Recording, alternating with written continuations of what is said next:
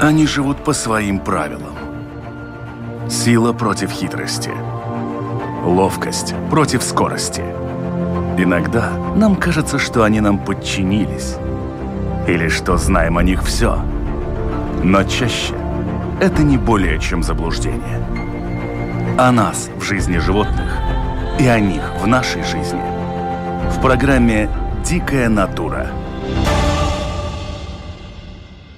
В последнее время люди все больше обращают внимание на то, в какой среде обитают животные, и стремятся всячески привести эту самую среду в гармонию. Это касается не только тех животных, которые живут на природе, но и тех, которые обосновались рядом с человеком. Люди уже поняли, что кормить кошек и собак с человеческого стола не стоит, как минимум потому, что это крайне вредно для здоровья четвероногих друзей. Но стремясь в область максимально правильного рациона для своих любимцев, владельцы нередко закладывают такие виражи, что это тоже не только не приносит пользы, но и наносит урон не хуже человеческой еды. В этом выпуске программы «Дикая натура» поговорим о рационе наших любимцев и о том, какие ошибки порой допускают люди из самых лучших побуждений. Меня зовут Дмитрий Шандро, а поделится с нами своими невеселыми профессиональными наблюдениями ветеринар Ирита Цирита. Ну, во-первых, здравствуйте. Здравствуйте. Ну и во-вторых, собственно, в чем такая опасность заключается в том, что люди стараются своих животных кормить как-то максимально приближенно к природе? Э, самая большая опасность в том, что многие думают, что это очень просто, и э, кормят свою собаку или кошку э, мясом, и не думают о том, что надо добавлять туда и кости, и печень, и другие органы, чтобы это все было сбалансировано. Потому что все-таки э, кормить собаку свежей едой э, просит э, подготовку. Даже, я бы сказала, не минимально. Надо не только просто кормить собаку мясом, но и почитать, что именно, сколько вашей собаке надо – и что она может есть, и что она не может есть, и как ее лучше, если она ест сухой корм, как ее лучше тогда переводить сухого корма на этот свежий корм. Это как бы одна такая опасность, потому что даже очень часто это бывает проблема именно у котов, потому что коты, они очень разборчивые и очень часто не хотят есть какие-то, э, ну, они выбирают какой-то один продукт, который им нравится, к примеру, филе курицы, и хозяева дают ему все время только филе, они не дают кости, они не дают сердца или кот не ест. И в результате могут быть большие проблемы со здоровьем, потому что там уже большие э, дефициты всяких э, веществ, которые животному обязательно нужны. Вот здесь я бы хотел поподробнее остановиться вот на каком моменте. Вы говорите о том, что в принципе для сбалансированного питания нужно, чтобы это мясо было разным. Его обязательно смешивать вот в этот один прием пищи? Или можно сегодня дать, не знаю, филе, послезавтра дать печенку? А, ну, это зависит от того, какой возраст. Если это взрослая собака, тогда эти пропорции можно э, давать, к примеру, ну, как бы рассчитывая их на неделю или там на месяц, ну, как вам удобней. Только надо брать во внимание, если вы даете собаке больше, к примеру, органов, тогда стул может быть мягче. Но это, опять же, зависит от э, собаки. Э, некоторым дают, нету никаких проблем. Но если это щенок или котенок, у них, у организма еще нет такого свойства, как распределять еду на большие периоды. Потому что в каждой миске, которую вы ему даете, эта порция должна быть сбалансирована. И если, к примеру, у взрослых животных, если мы говорим про собак, тогда это 80% э, мяса 10% э, мясных костей, 5% печени, 5% других секреторных органов, тогда, э, к примеру, щенку э, дают меньше мышечного мяса, это обычно где-то 70-75%, и поднимают э, процентуально больше им надо э, есть кости, потому что они растут, им нужен этот кальций для роста, и э, больше печени, потому что, опять же, там много А витамина, много Б, 12, которые тоже им нужны, чтобы они правильно развивались. Им именно э, белка такого чистого надо чуть-чуть э, меньше пропорционально, чем взрослому животному. О каких костях мы сейчас говорим? Для многих понятие кости – это, в принципе, любая кость, но, насколько известно мне, те же трубчатые кости, так называемые, для собак крайне нежелательны. Более того, они очень опасны. Есть большая разница между свежими костями и вареными. Потому что, когда мы вывариваем любые кости, трубчатые, не трубчатые, э, что случается с костью? Вываривается жир и другие органические вещества, и остается только кальций и другие неорганические вещества. И эта кость становится как стекло. Во-первых, э, эта масса не усваивается или усваивается намного хуже, чем свежая кость с жиром и со всем остальным, что там есть. Во-вторых, это может все э, как бы либо встать, либо даже травмировать пищевой тракт. Если мы говорим про свежие кости, тогда, э, опять же, мы смотрим на размер собаки и на стиль, как она ест. Обычно мы начинаем с шеек, потому что шейки, спинки, можно давать торс там, где, ну, как бы маленьких животных. Там должны быть и хрящи, и кости. Можно потом уже пытаться давать, к примеру, куриные э, крылышки, тоже очень хорошие кости, они мягкие, э, их собаки легко разгрызать. Если это какая-то собака поменьше, ну даже если очень даже маленькая собака, иногда есть собаки, которые просто не могут разгрызть, потому что сил им не хватает, тогда им предлагают эти кости в молотом варианте. Бывают и такие собаки, которым просто лениво грызть, и они от этой еды отказываются из-за того, что им просто неинтересно.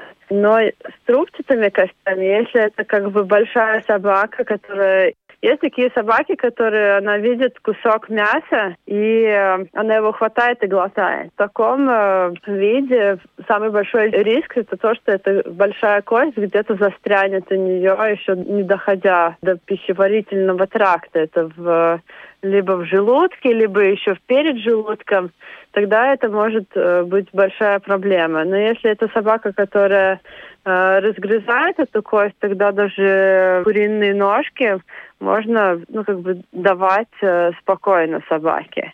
И, э, и никаких проблем не должно быть, потому что свежие кости, они все-таки э, очень хорошо расщепляются в желудке, и усваиваются уже в пищеварительном тракте. То есть э, трубчатые кости в принципе допустимы, но только в том случае, если они не подвергались какой-то термической обработке. Да. Если мы возьмем вообще весь спектр существующего мяса, есть ли какое-то мясо, которое э, тем же собакам, котов мы потом возьмем отдельно чуть позже, давать можно и, например, тоже мясо, которое давать нельзя. Опять же, э, наверное, многих смутит сейчас история о сырой курице, которая, в принципе, может стать источником того же самого сальмонеллеза? Ну, во-первых, если мы сравниваем пищеварительный тракт наших э, братьев меньших и свой, тогда человек, он больше всеядный. Э, что это означает? Пищеварительный тракт длинный, еда там остается на длинный период времени, и кислотность в не такая большая, потому что мы перевариваем и какие-то целлюлез, и у нас есть такая опция, потому для нас салмонеллез более актуальным, чем э, для здорового животного. Если мы говорим про э, животное, к примеру, особенно э, коты, у них пищеварительный тракт, опять же, короче, Э, он рассчитан на то, что они едят мясо э, разное. У собаки ведь э, волки, к примеру, или лисы, они же едят без проблем всякое мясо, которое не они сами убили, а просто нашли. их пищеварительный тракт предназначен для того, чтобы кислотность большая, э, много бактерий э, сразу умирают. Это первый фактор, который э, ограждает э, наших собак и котов от э, таких инфекций. И второе это то, что эта еда проходит через этот короткий пищеварительный тракт намного быстрее. Это во-первых. Во-вторых, все-таки то мясо, которое предназначено для э, людей, э, все-таки проверяется. Это обычно мы покупаем где-то либо на базаре, э, либо в магазине. И в этом мясе в наши дни не должно быть такого концентрации сальмонеллеза, которая опасна, особенно для животного. Ну ладно, с животным понятно, а мне это потом передаться не сможет? Ведь люди же все равно со своими собаками там лижутся, чешутся и так далее. Ну, э, если оно съело это мясо, это, ну, как бы все. Ну, во-первых, перед тем, как вы кормите собаку этим свежим мясом, и после того, как вы э, уже поставили эту миску, надо мыть руки. Их надо мыть и так, и без этого, но так, тогда, когда вы кормите собаку или кошку свежим мясом, вы моете руки чаще. Вы моете их, когда вы на, перед тем, как накладывать в миску мясо, чтобы что-нибудь из э, своих рук не положить туда для своего питомца. И потом вы моете э, руки уже после э, того, как вы уже покормили это животное. Какие-то виды мяса предпочтительнее, чем другие? Есть что-то, что давать нельзя, например, свинину? Если это свинина магазинная из э, свиней, которых проверяли, тогда это мясо э, не должно быть опасным для животных. Проблема, если это недоморощенная свинья, а кабан, такое мясо и вправду э, давать э, рискованно свежим, потому что там бывают разные паразиты и, и бывают э, все-таки болезни, которые могут быть опасны для питомца, и для вас. Потому э, кабана все-таки это одно из того э, из тех э, видов мяса, которые не советуют давать э, свежим. Также, если есть где-то контакты с охотниками, иногда можно достать такой, такую вещь, как э, печенка оленя. Э, очень хорошо, собакам обычно очень нравится, но если вы не подготовлены и вы не знаете, на что вам надо обратить внимание перед тем, как вы даете такой кусок мясо собаки, тогда там тоже есть риск заразить собаку паразитами, которые тоже могут приютиться у них в печени и э, негативно отразиться на их здоровье. Но опять же, если вы готовитесь к этому, вы знаете, как э, этот паразит выглядит, и вы проверяете это мясо перед тем, как его давать, тогда тоже как бы проблем с этим не должно быть. Это что касается паразитов и каких-то заболеваний. А с точки зрения именно пищеварения животного, есть ли какие-то виды мяса, которые давать не стоит, или те, которые давать на, наоборот наиболее предпочтительно? Условно, ну... говядину давать хорошо, а курицу давать плохо, или свинью давать плохо? А, нету такого это мяса, которое лучше или хуже. Конечно, вы смотрите все индивидуально по собаке. А, то, что а, самый лучший переход, это вы сначала предлагаете какое-то а, одно мясо, потому что все-таки какие-то аллергии существуют, и стратегия такая, что вы начинаете как, с какого-то одного мяса. Обычно советуют начинать с какого-то белого мяса. Это либо курица, или индюшка, или, э, ну, если не жалко для собачки, даже может быть кролик. Вы предлагаете один вид мяса и в первой порции его чуть-чуть, чтобы вы видели, есть какая-то реакция на это мясо или нет. Если никакой реакции нет, значит это мясо уже можно кормить. И потом вы предлагаете, опять же, какое-то еще другое мясо, к примеру, ну, там уже, э, если вы начинаете с курицы, тогда можно предложить еще индюшку, тоже, опять же, чуть-чуть сначала. Вы смотрите, как животное на это реагирует. Если у него не начинается какого, каких-то проблем со здоровьем, тогда вы знаете, что вы индюшку тоже ему можете давать. И чем больше видов мяса он получает, тем разнообразнее и полезнее такая диета для вашего животного. Что касается аллергической реакции, как это выглядит у той же собаки? Как я это могу распознать? Это не всегда очень легко распознать, но один это, конечно, э, если расстраивается пищеварительный тракт. Если вы предлагаете какую-то любую новую еду, это сухой или, или свежее, или вареное мясо, какой-то новый э, вид э, корма, то, что у собаки э, в первые пару дней стул может быть мягче, это нормально. Это то, что мы как бы ожидаем.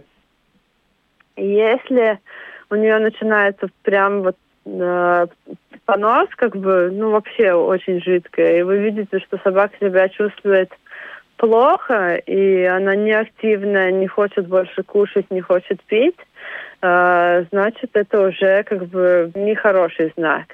Может быть, это не будет тем продуктом, который для него хороший. Э, чтобы предотвратить или снизить этот риск, все-таки можно давать с этими новыми продуктами и пробиотики, которые специально думаны для животных.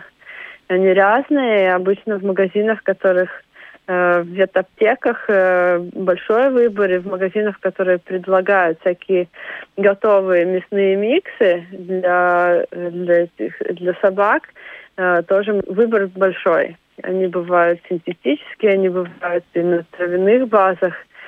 И э, это тоже как бы чуть-чуть смягчает этот переход с одной еды на вторую. Но иногда бывает такая проблема, что эта аллергия появляется не сразу, и со временем хозяева начинают э, замечать, что э, собака чешется. Ну, так же, как у людей, какие-то аллергены могут э, выявиться этой чесоткой, тогда надо смотреть, что это был за протеин, после которого что-то такое случилось.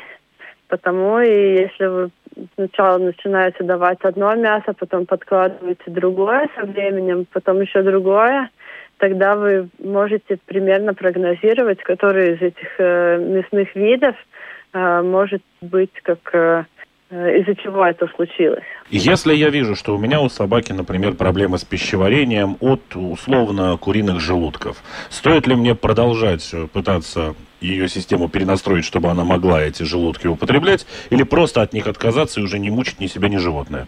Ну, опять же, тут э, э, надо смотреть по собаке. Если вы дали один раз куриные желудки, у нее прям рвота, понос, все плохо, тогда, может быть, и вправду давать больше не надо, и много всяких разных видов мяса, которые вы можете давать. Если э, какой-то вечер у него не сильный понос, он все равно собака активная, интересуется, играет, э, хочет кушать, но просто у нее жидкий стул, и это не затягивается, эта ситуация, вы еще даете какой-то пробиотик, у нее проходит, тогда там два варианта. Либо он еще не привык к этой еде, и когда вы, чем чаще вы будете это давать, тем меньше будет такая реакция, либо просто иногда и вправду со свежим мясом бывает так, что есть какой-то кусок, который, э, может быть, был не такой свежий, и ну, как бы случилась такая ситуация. С собаками примерно понятно, что у нас происходит с котами. Ведь э, все знают, что, в принципе, пищеварительная система у котов и у собак, несмотря на то, что и те, и другие хищники, она очень разная. А, с котами, если собака мясоядное животное, но когда они ловят свою э, добычу, они едят все. Едят кости, едят мясо, едят пищеварительный тракт тогда кот все-таки они не едят этот пищеварительный тракт животного, которое, которое они ловят, и меньше переносят углеводы. Им надо э, именно на, наоборот больше белка. И второе, это то, что есть такая вещь, как таурин. И если собаки, люди э, его синтезируют сами из еды, тогда э, коты и фрески э, должны его получить из еды, которую они едят. И если, к примеру, для собаки мышечное мясо состоит, к примеру, с 70 до 80 процентов, тогда у котов процент мышечного мяса примерно 84-85 процентов от его порции. И 10 до 15 процентов это должны быть какие-то э, сердечки, либо куриные, либо утиные, ну, любое сердечное мясо, потому что оно э, в нем много этого таурина. И если кот очень разборчивый, вот прям очень-очень не хочет есть эти сердечки, тогда есть всякие разные э, пасты и другие пищевые добавки для котов, которые содержат этот таурин. Потому что все-таки э, все-таки он нужен для котов. Э, и если у кота дефицит этого таурина, могут быть проблемы и с сердцем, и с мышечной системой, и э, с нейрологией, и это уже может быть серьезная как бы проблема э, для животного. Вторая проблема с котами это то, что они не, не всегда их можно уговорить есть какие-то кости. И там, опять же, э, дефицит э, кальция, тоже со всякими проблемами на всякие разные системы организма. И там же, опять же, можно давать молотые кости, э, можно давать просто добавки кальция. Обычно эти добавки кальция, которые для котов, они уже сразу с кальцием, да, витамином, таурином и со всеми как бы добавками, которые обычно э, в дефиците могут быть у кота. Что касается всевозможных каш, которые хозяева периодически своим котам варят? Котами эта проблема больше. Я уже как ветеринар э, часто приходят люди, которые, э, ну, как бы это обычно люди, которые постарше. К сожалению, не дискриминирую, просто так чаще бывает. И мои родители, я помню, кормили собаку, варили кашу на мясном бульоне, чуть-чуть там закидывали мясо или фарш, и собака ела, и вроде бы было все хорошо, и вроде бы здоровая была, но это не очень правильно. Все-таки если мы э, варим кашу для собаки, э, 70-80% там должно быть мясо. Но собака э, лучше переваривает углеводы. С котами проблема потому что они к этому не привыкли.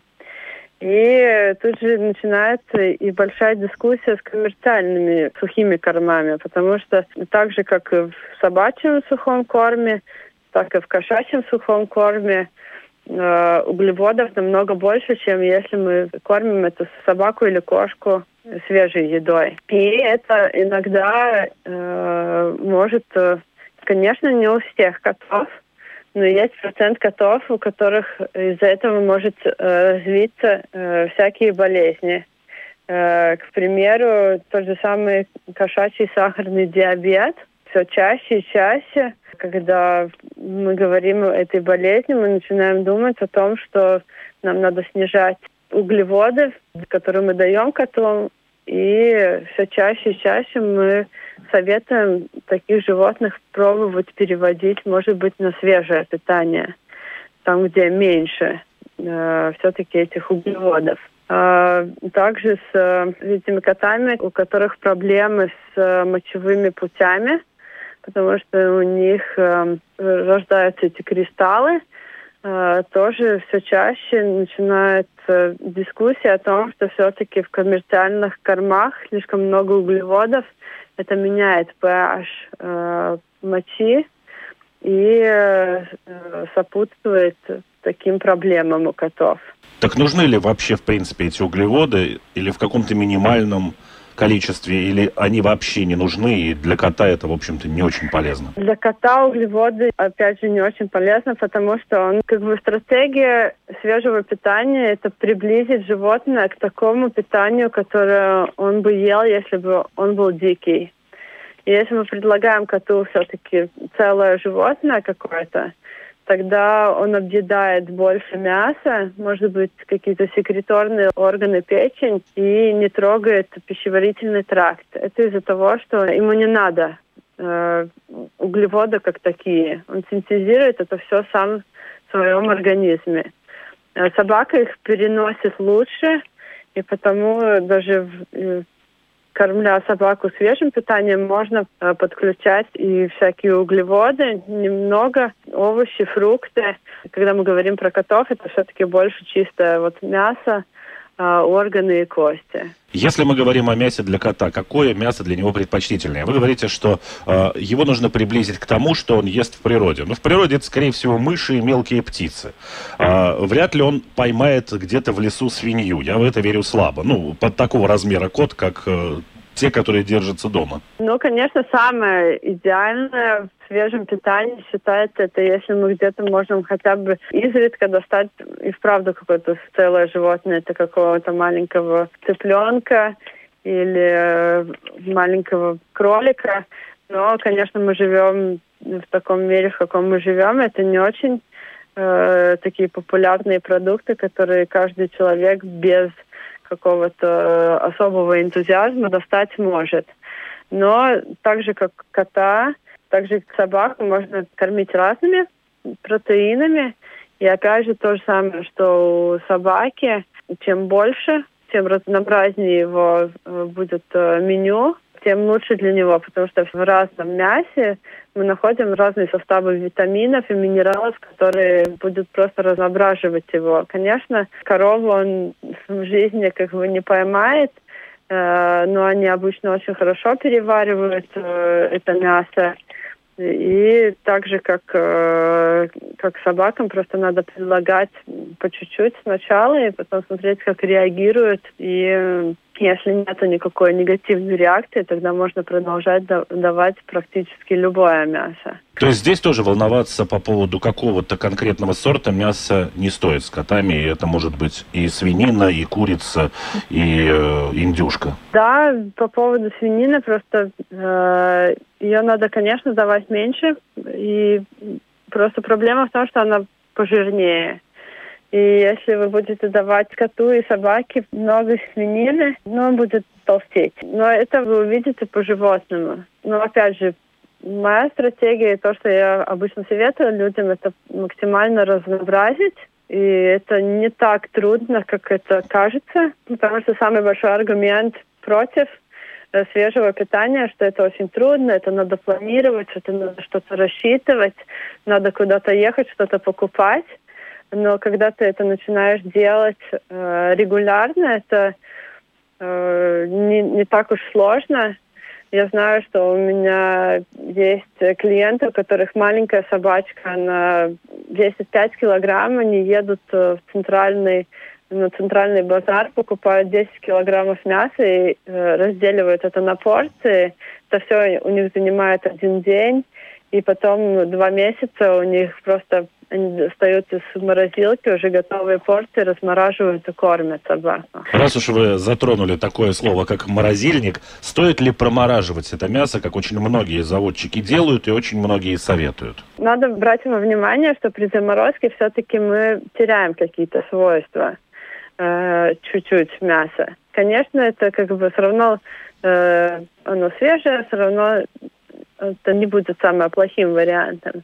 Если это мясо э, дичи, любой дичи, утка, э, олень, все равно все, что можно давать, как я перед этим говорила, что кабана лучше вообще свежего не давать, тогда все-таки советуют промораживать это мясо.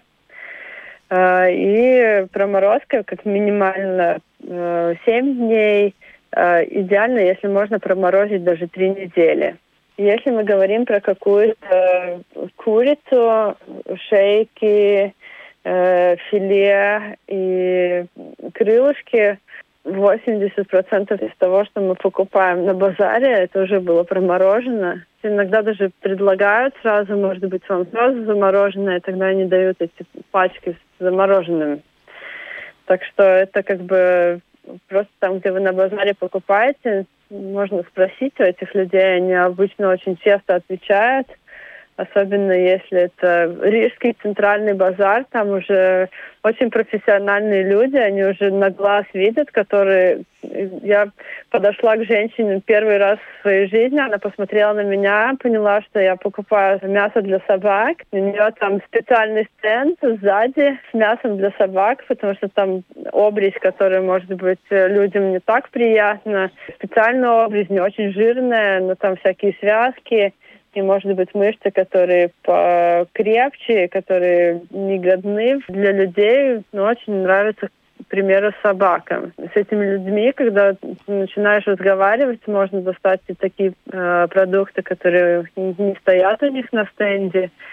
И э, они обычно реально профессионально Э, могут сказать уже на лицо, ты для себя или для собаки покупаешь. Хорошо. Э, две классические пары, которые существуют, и первое, что приходит в голову, это кот и молоко, и кот и рыба. Во-первых, э, ни коты, ни собаки особенно не усваивают лактозу. Во-первых, очень часто у котов э, от молока бывает понос. Но так как это, опять же, люди, которые его дают более в сельской местности, потому они этого чаще и не замечают, что у кота понос. Но он пришел, попил молока, потом пошел куда-то в кусты, но они же не знают, какой у него стол. Но опять же, есть люди, которые дают э, молоко своему коту домашнему, и ничего, никакого поноса не видно.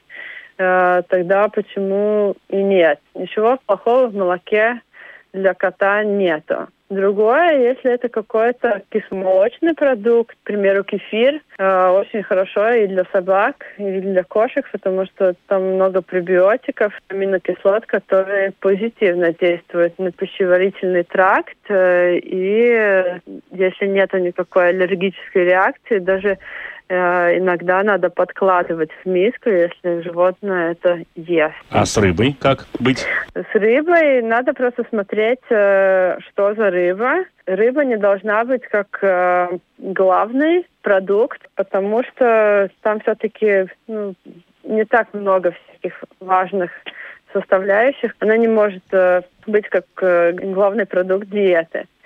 Но и для собак и для кошек советуют подкладывать рыбные продукты примерно один раз в неделю, как бонус на той э, порции, которую вы уже приготовили. Потому что в рыбе много омега-кислот, много Б-группы витаминов, которые все-таки нужны для животного и которые не всегда, может быть, можно получить чисто от коммерциального мяса. Ну, тут надо смотреть, э, какая рыба. Очень позитивно все смотрят на макрель, э, даже если она консервированная. Главное смотреть, чтобы она была консервированная в своем соку. И есть э, такие консервы, там, где используется очень мало соли или вообще не используется соль. Такие для животных, конечно, самые лучшие. Э, и э, та же самая селедка, если она не соленая, свежая, э, промороженная. Рыбу все-таки советуют промораживать минимально 7 дней. Э, тогда, если животное ест, селедка, лосось, форель, э, тогда это как бы очень даже позитивно для него. Это вы сейчас какого-то кота-аристократа описываете. Ведь э, сами говорите, когда приходишь на базар, тебя сразу видят, что для собаки, и начинают предлагать всевозможные отрезы мяса, которые люди в пищу, в принципе, не употребляют. С котами история примерно та же. Вряд ли кто-то будет предлагать купить кошатнику форель. Скорее всего, это будет какая-нибудь салака. Ну, салаку, опять же, надо промораживать э, во-первых, для кота там не надо много рыбы, потому если вы ему предлагаете кусочек лосося, особенно если это какой-то кусочек, который вы сами не едите, это желудочек или часть плавника, это очень хорошо. И не надо бояться, э, если это свежая рыба, не надо бояться, что там есть кость. Опять же, они перевариваются, и наоборот, они даже чистят кишечный тракт потому очень хорошо давать даже такие куски, которые, опять же, вы сами не едите. Вы покупаете для себя целую форель, отрезаете те кусочки, которые вам не нравятся, и даете своему коту. Хорошо. Под э, занавес программы, чтобы подытожить вообще все, о чем мы говорили, Еще раз а, пройдемся просто тезисно. В принципе, мясо свежее кошкам и собакам давать можно, это не страшно, бояться сальмонеллеза в этой ситуации тоже не стоит, но при этом и не стоит кормить их одним каким-то видом мяса, то есть если кошка или собака ест у меня филе, то я ее только филе и кормлю. Нет, главное, что если вы кормите свежим мясом, главное, чего вам надо бояться, это не сбалансированные порции. Это значит, что для собаки это будет 80% мышц, 10% мясных костей, 5% печени, 5% другие секреторные органы. Это селезенка, семенники и такие органы. Вот. Для котов то же самое, только мышечного мяса им надо чуть-чуть больше, и вы можете подкладывать всякие разные вещи, как, к примеру, один раз в неделю рыбу, яйцо, можно сдавать кефир и всякие добавки, которые тоже можно достать в этих специальных магазинах для людей, которые кормят своих животных свежим э, кормом. И обычно предлагают всякие добавки, которые тоже могут только повысить хорошее самочувствие вашего животного. Касаемо трубчатых костей, они опасны только в том случае, если их до этого термически обрабатывали, то есть э, кто-то варил курицу собаке или еще что-то. В этом случае трубчатые кости давать не стоит ни в коем случае. А свежие трубчатые кости история совсем другая. Да, если трубчатые кости вареные или в каком-то другом смысле термически обработанные, тогда я бы сказала, что их категорически нельзя давать животному. Если это свежие трубчатые кости, тогда надо смотреть по животному. Если это животное адекватно разгрызает и уже глотает эти разгрызенные кусочки, тогда такие кости ему можно давать. Если мы говорим про коровьи кости, тогда мой бы совет был бы лучше дать ему кость, которая побольше, которую он не может заколотить, и которую ему надо как бы грызть. Это даже очень э, не только полезно как еда для собаки, но и полезно, потому что он этим занимается, это для него интересно, это много позитивных эмоций, и они чувствуют после всего, после такой большой косточки себя э, очень хорошо. И если вы видите, что он ее сгрыз, э, обычно они их сгрызают как бы слоями, не надо сразу бояться, что он э, сгрыз какой-то Э, кусок, потому что свежие кости, они так не ломаются все-таки, как вареные. Промораживать мясо, в общем-то, неплохо, но совершенно не обязательно. И очень важно промораживать мясо, если оно от дичи, то есть э, добыто охотниками. Э, да, мой бы совет был бы промораживать любое мясо, которое дикое. Это э, касается не только э, дичи как животных, но и если это, к примеру, э, пойманная рыба какая-то дикая из э, речки или из озера, тогда такое мясо тоже советуют промораживать э, больше, чем если это какая-то рыба, которая выращена в специальных э, обстоятельствах. И то же самое тогда с э, тем мясом, которое вы покупаете, обычно то мясо, которое вы покупаете в магазине или на базаре, оно уже должно быть готово для э, того, что его будет использовать человек в своем питании. Это означает, что оно готово и для питания для вашего питомца. Ну, а если это какое-то мясо, которое вы покупаете в специальных миксах, в специальных магазинах, тогда обычно они уже э, продаются как э, либо в мороженой форме, либо они уже готовы к при, у, у, ну, вы можете сразу давать своему животному, потому что они уже должны быть как готовый микс, который сразу можно давать. Когда мы говорим о питании нашего кота, здесь, грубо говоря, его рацион должен состоять из мяса и травы, которую он потом будет есть. И э, добавление в его рацион каких-то каш, каких-то углеводов, в принципе, является не очень хорошей идеей. Э, для котов, да, и вправду они более чувствительные, но э, углеводы в своей ди диете, потому я бы советовала их э, кормить только мясом и, может быть, добавлять чуть-чуть рыбу и смотреть, как он себя чувствует от этого. Но для кота даже свежее питание более полезно, если мы сравниваем с собакой, потому что еще есть такая вещь, что кот, э, коты не очень любят пить воду из миски.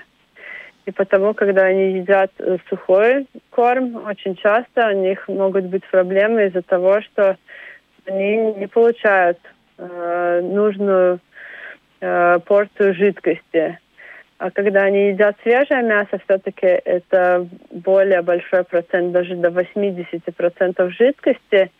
Э, и то, что если кот не пьет, это вообще уже не бывает проблемой. У собак то же самое. Хозяева, которые переходят на свежее питание, очень часто звонят, э, жалуются на то, что собака не перестала пить, э, и она больше не пьет, и это только нормально, потому что когда они едят свежую еду, они очень много жидкости получают своей порции, им уже не надо так э, сильно компенсировать это водой из миски. И что касается жидкости, например, кота, да, если мы говорим о молоке, то это не только не заменяет ему питья воды, но еще и может сыграть очень нехорошую шутку с его пищеварительной системой. Да, э, коты обычно не, вообще не переваривают лактозу, и очень большой процент котов все-таки чувствительны на нее, потому, может быть, э, могут начаться поносы, и это не очень хорошо. Если вы очень хотите побаловать своего кота, при, предложите лучше ему э, кефир или какое-то другое аналогичное молочный продукт, который уже ферментирован. Это будет для кота и вкусно, и полезно. Сметана? Сметана опять же, надо смотреть. Это э, будет намного лучше, чем э, молоко, но э, сметане, опять же, проблема может быть в том, что слишком большая жирность. Потому, э, может быть, вместо сметаны лучше йогурт. Ну и, наверное, последний вопрос, который мы даже сегодня не затрагивали, это дома, в которых живут и кот, и собака. Каким образом обустраивать их питание для того, чтобы они не ели друг у друга. Ведь мы говорили о том, что пищеварительная система все-таки у собак и у котов отличается, и, соответственно, для кого-то из них пища другого соседнего животного может быть не очень полезна. Э, ну, тут э, более... Это разговор больше про дисциплину хозяина, потому что все-таки как-то мы научены э, тем, что коту мы ставим миску, и она стоит, и очень часто у, у собак тоже такая же ситуация. Какая-то еда стоит в миске и э, ждет, пока ее кто-то съест. Это не очень правильное питание. Лучше всего просто кормить животных в одно время, в которое он уже привыкнет со временем, что его кормят в это время. И если он сразу не съел свою порцию, тогда просто снимать и со временем животное просто научится, то, что меня вот кормят в это время, мне надо съесть свою порцию, и потом эта еда просто не стоит. То же самое, как у человека. Мы же не даем есть ребенка, он не съел свою порцию, а там тарелка с едой потом стоит весь день, и он бегает и подходит и покушает, когда хочет. А как же это знаменитое, что не съешь за завтраком, будешь доедать за обедом? Ну вот так и есть. Если э, на завтрак вы поставили порцию своей собаки или коту, и он ее не доел, вы ставите эту свою порцию в коробочку, в холодильник, и потом вечером или позже днем предлагаете опять. И они доедают. Наше время подошло к концу. Огромное спасибо за достаточно обширный и подробный рассказ о том, как правильно сделать рацион для своего домашнего любимца, чтобы он был не только натуральным, так сказать, ЗОЖ для животных, но еще и все-таки полезным. Да, спасибо вам, что я могла об этом рассказать, потому что это актуальная тема, и чем больше люди будут об этом думать, тем лучше. Всего доброго. Спасибо. Всего хорошего. Напоминаю, что программа «Дикая натура» выходит на волнах Латвийского радио 4 по понедельникам после 10-часового выпуска новостей. Повторы программы можно также послушать во вторник ночью и в субботу в полдень. Все архивы программ доступны на сайте lr4lv в разделе программы «Дикая натура», а также на всех самых крупных подкаст-платформах. Кроме того, все видеоверсии программы вы можете найти на одноименном канале в YouTube. И не забудьте подписаться. Тогда вы будете сразу же узнавать о появлении новых выпусков программы. А на этот раз у меня все. До новых встреч.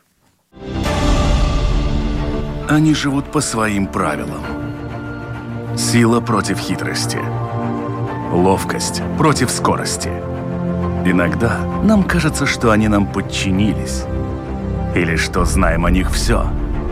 Но чаще это не более чем заблуждение. О нас в жизни животных и о них в нашей жизни. В программе «Дикая натура».